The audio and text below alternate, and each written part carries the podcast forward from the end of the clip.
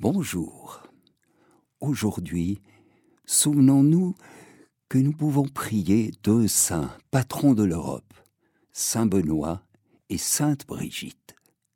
Oui, le 1er octobre 1999, le pape Jean-Paul II proclamait Sainte Brigitte de Suède copatronne de l'Europe.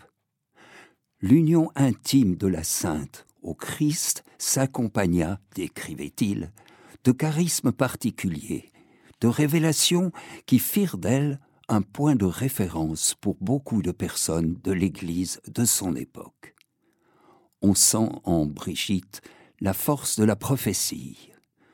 Son ton semble parfois un écho de celui des anciens grands prophètes. Brigitte est née en juin 1303 au château de Finstadt, non loin d'Uppsala, en Suède. Elle est la fille de Birger Persson, sénateur du royaume et sénéchal de la province d'Uppland, et de Ingeborg, de souche royale suédoise. La nuit qui suit la naissance, le curé de la paroisse reçoit du ciel une révélation. Il est né à Birger une fille dont la voix se fera entendre au monde entier. La petite fille montre très vite une ardente dévotion et un attrait pour les cérémonies religieuses. Elle est âgée de dix ans lorsque notre Seigneur lui apparaît en croix. Ô mon doux Seigneur, qui a osé vous faire cela? demande-t-elle. Tous ceux qui méprisent et oublie mon amour, lui répond Jésus. Brigitte retire de cette vision une dévotion pour la passion de Christ, qui se développera au fil des années. La Vierge Marie lui révélera un jour Il y a deux voies pour arriver au cœur de Dieu. La première est l'humilité de la vraie contrition. La seconde est la contemplation des souffrances de mon Fils de la passion du Christ, Brigitte affirmera Voyez l'amour de votre Dieu. Il souffrirait encore s'il le pouvait, pour chacun de vous, ce qu'il a souffert pour tous les hommes. Volontiers, il vous rachèterait, vous seul, au prix de sa passion. Votre amour ne répondrait-il pas à tant d'amour? Brigitte a douze ans à la mort de sa mère. Sa tante maternelle prend alors en main son éducation et celle de sa petite sœur, Catherine. En 1318, la jeune fille de 15 ans est accordée en mariage au sénéchal Ulf Gudmarsson, âgé de 20 ans, issu lui aussi de la haute noblesse suédoise. Bien qu'elle se sente appelée à la vie religieuse, Brigitte se soumet. Elle invite cependant son époux à ne pas user du mariage pendant deux ans, afin de bien discerner la volonté de Dieu sur une éventuelle vocation à un état plus parfait. Ils récitent ensemble le petit office de la Sainte Vierge, se confessent chaque vendredi et communient chaque dimanche.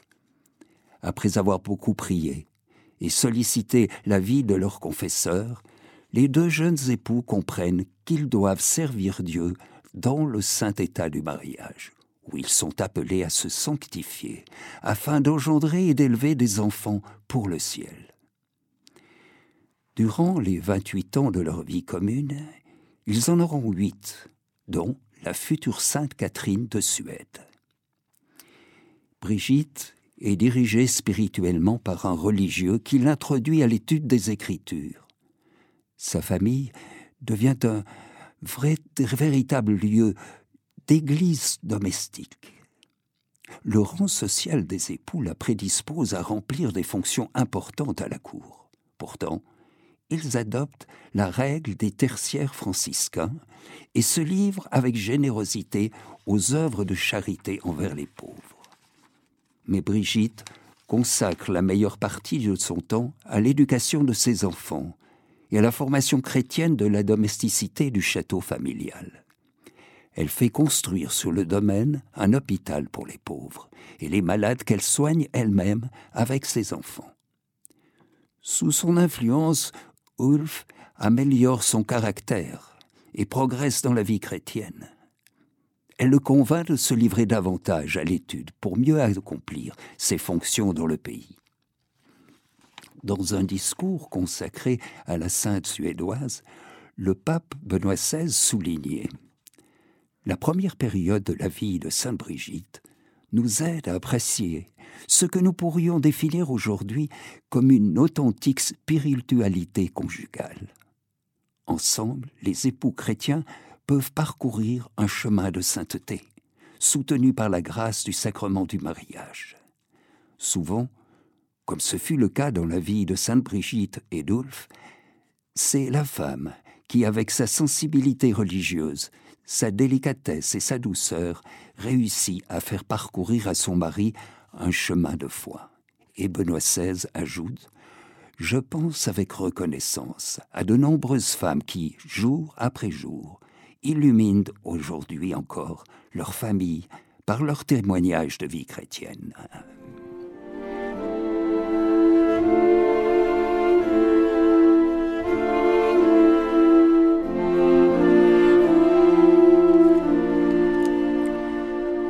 En 1335, Brigitte reçoit la charge d'initier aux coutumes suédoises Blanche de Dampierre, fille du comte de Namur, que le roi Magnus Eriksson vient d'épouser.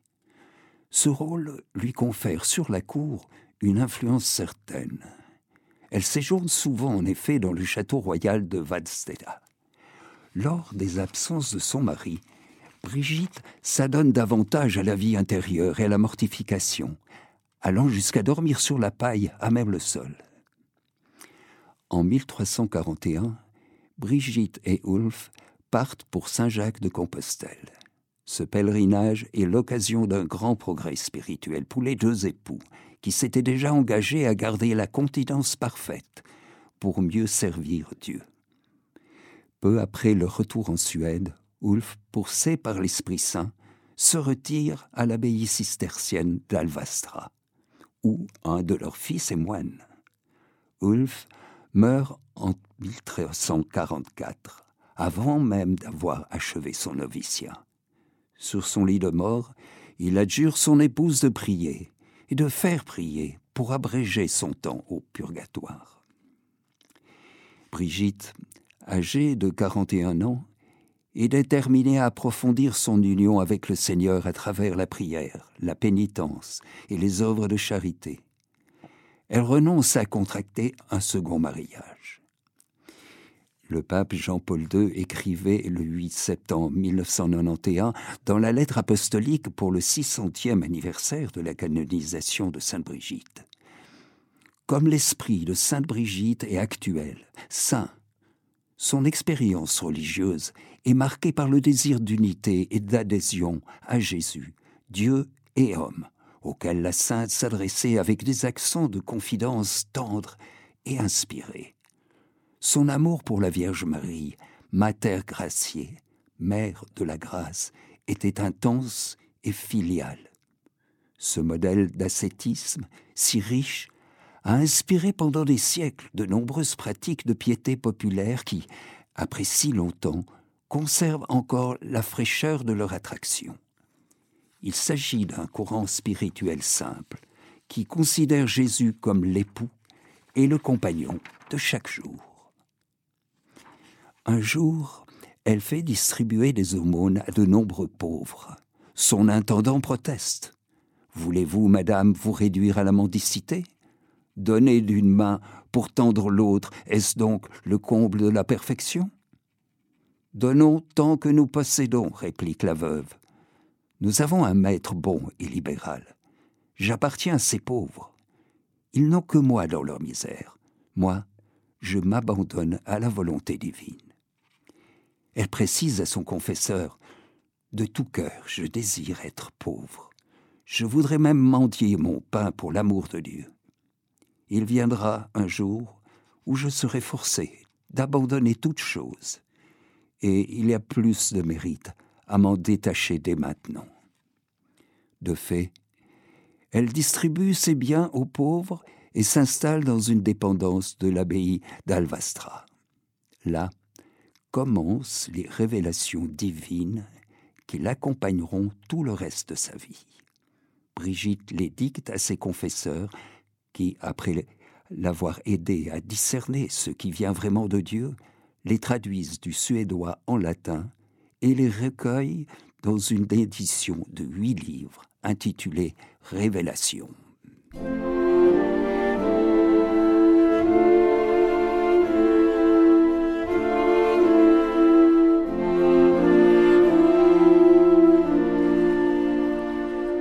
Les révélations de Sainte Brigitte, disait le pape Benoît XVI, présentent un contenu et un style très variés.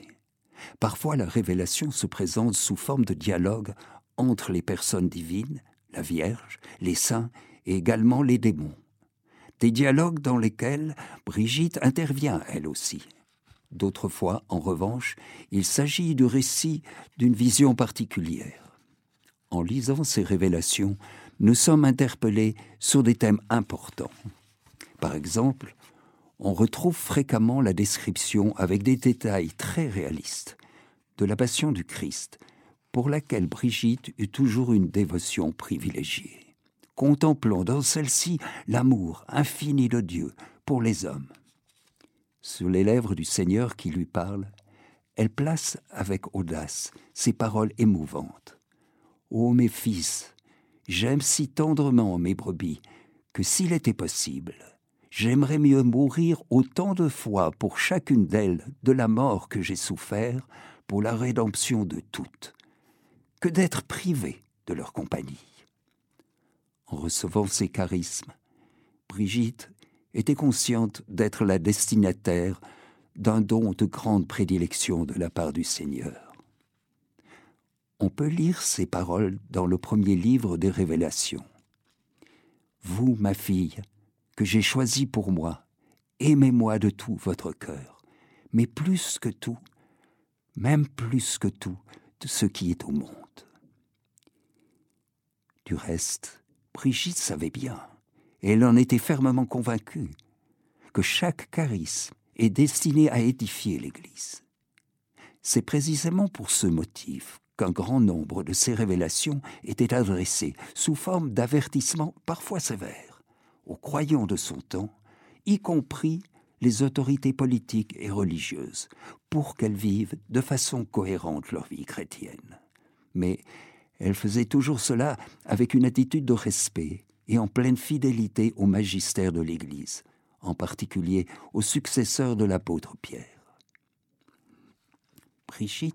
Reçoit notamment l'ordre d'écrire au pape Clément VI pour lui manifester certaines négligences dans le service de Dieu et l'engager à les réparer par un zèle plus grand pour la réforme de l'Église qui est alors affligée par l'ambition et la cupidité de certains clercs.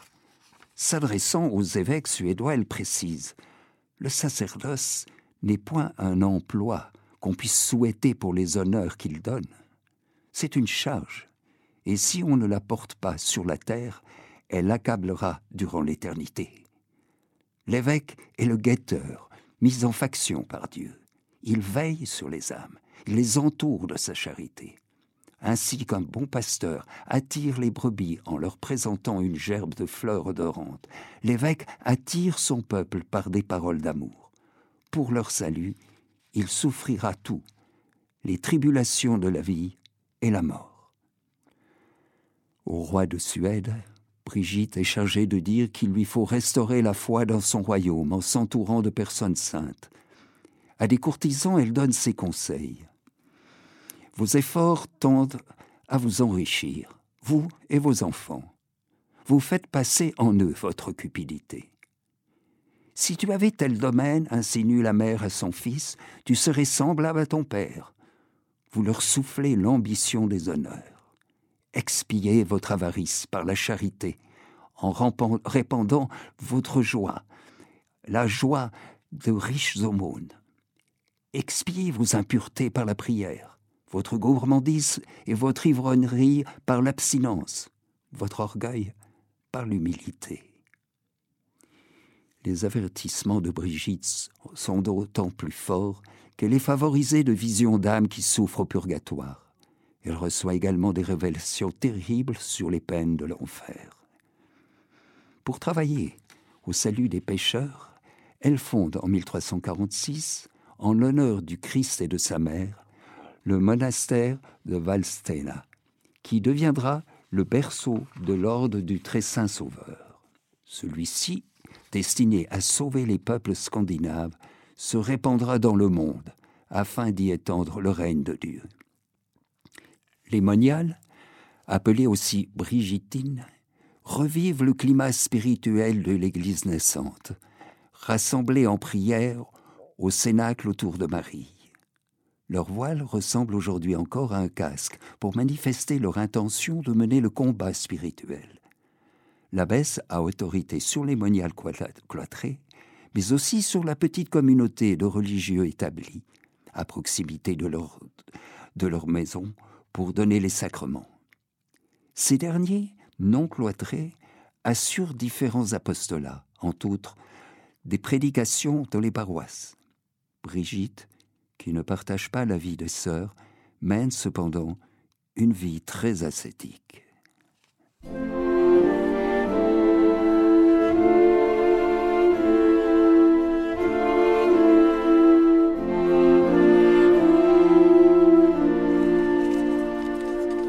En 1349, Brigitte se rend en pèlerinage à Rome.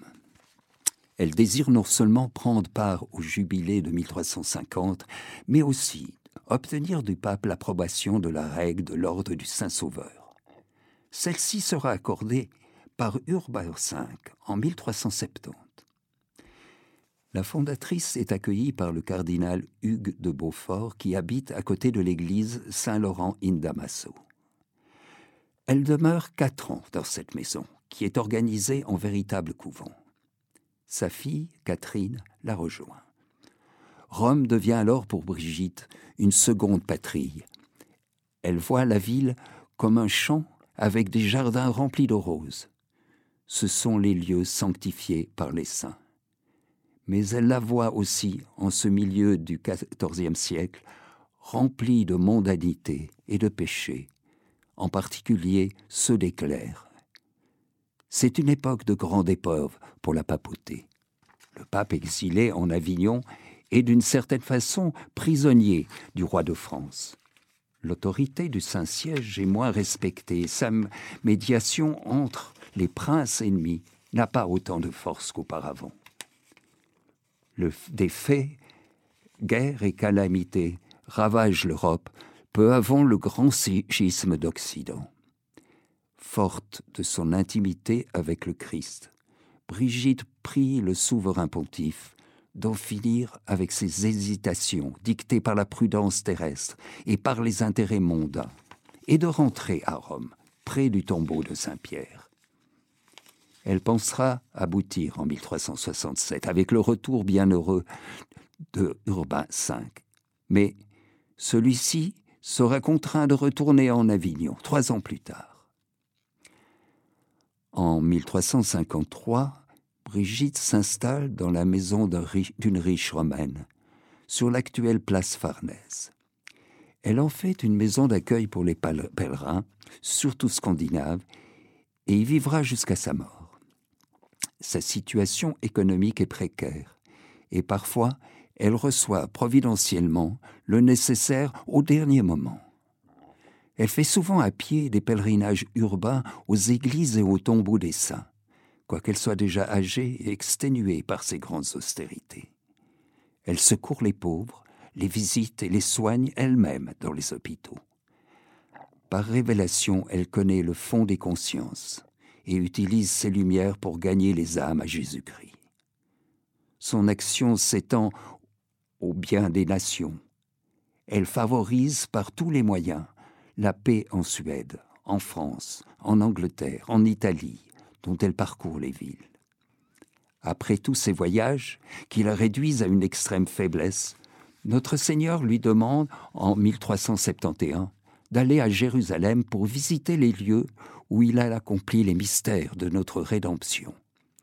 Il l'assure en même temps qu'il lui donnera les forces nécessaires. De Naples, les pèlerins s'embarquent pour la Terre Sainte en mars 1372. Sur place, Brigitte nommait aucun des endroits que le Sauveur a honorés de sa présence. Et elle reçoit de nombreuses lumières, en particulier sur la passion et la mort de Jésus-Christ. Dieu lui révèle aussi l'état de plusieurs royaumes, comme l'état de désolation de celui de Chypre et la ruine prochaine de l'Empire byzantin. Elle adresse une lettre au roi de Chypre et à son peuple. Aux orthodoxes schismatiques, elle n'hésite pas à dire, de la part de Dieu, qu'ils seront livrés au pouvoir de leurs ennemis s'ils ne se soumettent pas au vicaire du Christ avec une vraie humilité et un amour sincère. Traitée de vieille radoteuse, Brigitte n'est pas écoutée. Elle réitère aussi ses avertissements au pape Grégoire XI, toujours en Avignon. En février 1373, la reine et l'archevêque de Naples soumettent Brigitte un examen de type inquisitorial sur sa doctrine. La conclusion est favorable. Brigitte peut continuer à annoncer publiquement les droits imprescriptibles de Dieu et les devoirs des créatures à son égard. Elle transmet alors ces paroles du Christ. Pourquoi n'avez-vous pas médité ma passion? Pourquoi n'avez-vous pas considéré comment je fus lié nu à la colonne, cruellement flagellé pendu à la croix, lacéré de blessures et couvert de sang? Quand vous peignez vos joues, vous ne pensez pas à mon visage tout ensanglanté. Vous ne réfléchissez pas aux douleurs que j'ai supportées, et comme j'étais suspendu pour vous, me laissant insulter et tourner en dérision par tous, afin que vous puissiez être entraîné à m'aimer, moi, votre Dieu, et échapper aux filets du diable, dans lesquels vous vous laissez emprisonner aux reproches succède une proposition miséricordieuse du Seigneur. Si un seul se convertit, j'irai à sa rencontre comme le Père à celle de l'enfant prodigue. Je lui ferai grâce, et je serai en lui, et lui en moi, dans la joie éternelle.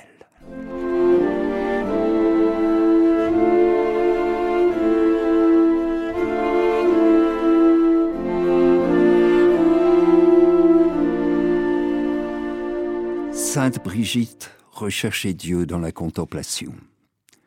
Dans son exhortation apostolique du 25 novembre 2013, le pape François recommande de s'adonner à la contemplation.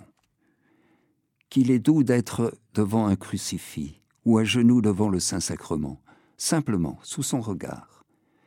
Quel bien cela nous fait que le Christ vienne toucher notre existence et nous pousse à communiquer sa vie nouvelle la meilleure motivation pour se décider à communiquer l'Évangile est de le contempler avec amour, de s'attarder en ses pages et de le lire avec le cœur.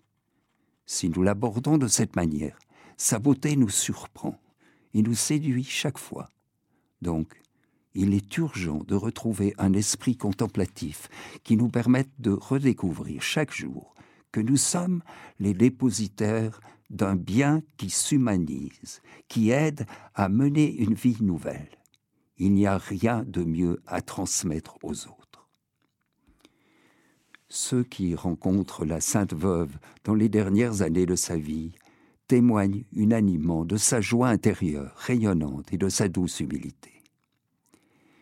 Le 17 juillet 1373, Notre-Dame lui apparaît. D'après les médecins, tu ne mourras pas. Savent-ils donc ce que c'est de mourir? Celui-là meurt, qui, se séparant de Dieu par la tâche du péché, perd la foi et l'amour. Celui qui craint le Seigneur et se purifie sans cesse par la confession vit à jamais. Le jour de sa mort est prédit à Brigitte, et le matin même du 23 juillet, notre Seigneur vient la consoler. Elle communie avec une grande ferveur à la messe célébrée dans sa chambre, puis expire en disant Seigneur, entre vos mains je remets mon esprit. Ses enfants, Burger et Catherine, transporteront ses restes en Suède, à l'abbaye de Vadstena, que leur sainte mère avait fondée près de trente ans auparavant et où sa tombe demeure encore aujourd'hui. Sainte Brigitte de Suède a été canonisée le 7 octobre 1391 par le pape Boniface IX. Aujourd'hui, 700 ans après leur fondation, les Brigidites, les Brigitines, sont présentes à Rome, en Suisse, en Suède, ainsi qu'aux Indes et au Mexique. Le pape Jean-Paul II nous rappelle que Sainte Brigitte se présente comme un témoin significatif de la place que peut tenir dans l'Église le charisme vécu en pleine docilité à l'Esprit de Dieu et en totale conformité aux exigences de la communion ecclésiale. En particulier, les terres scandinaves s'étant détachées de la pleine communion avec le siège de Rome au cours des divisions du XVIe siècle, la figure de la sainte suédoise reste un précieux lien écuménique, renforcé encore par l'engagement de son ordre dans ce sens. Prions, Sainte Brigitte, pour que l'Europe retrouve ses racines chrétiennes, en donnant plus de place à un accueil missionnaire qu'à la préoccupation de définir son existence face au monde. Sainte Brigitte, nous avons tous les jours besoin de votre aide. À bientôt.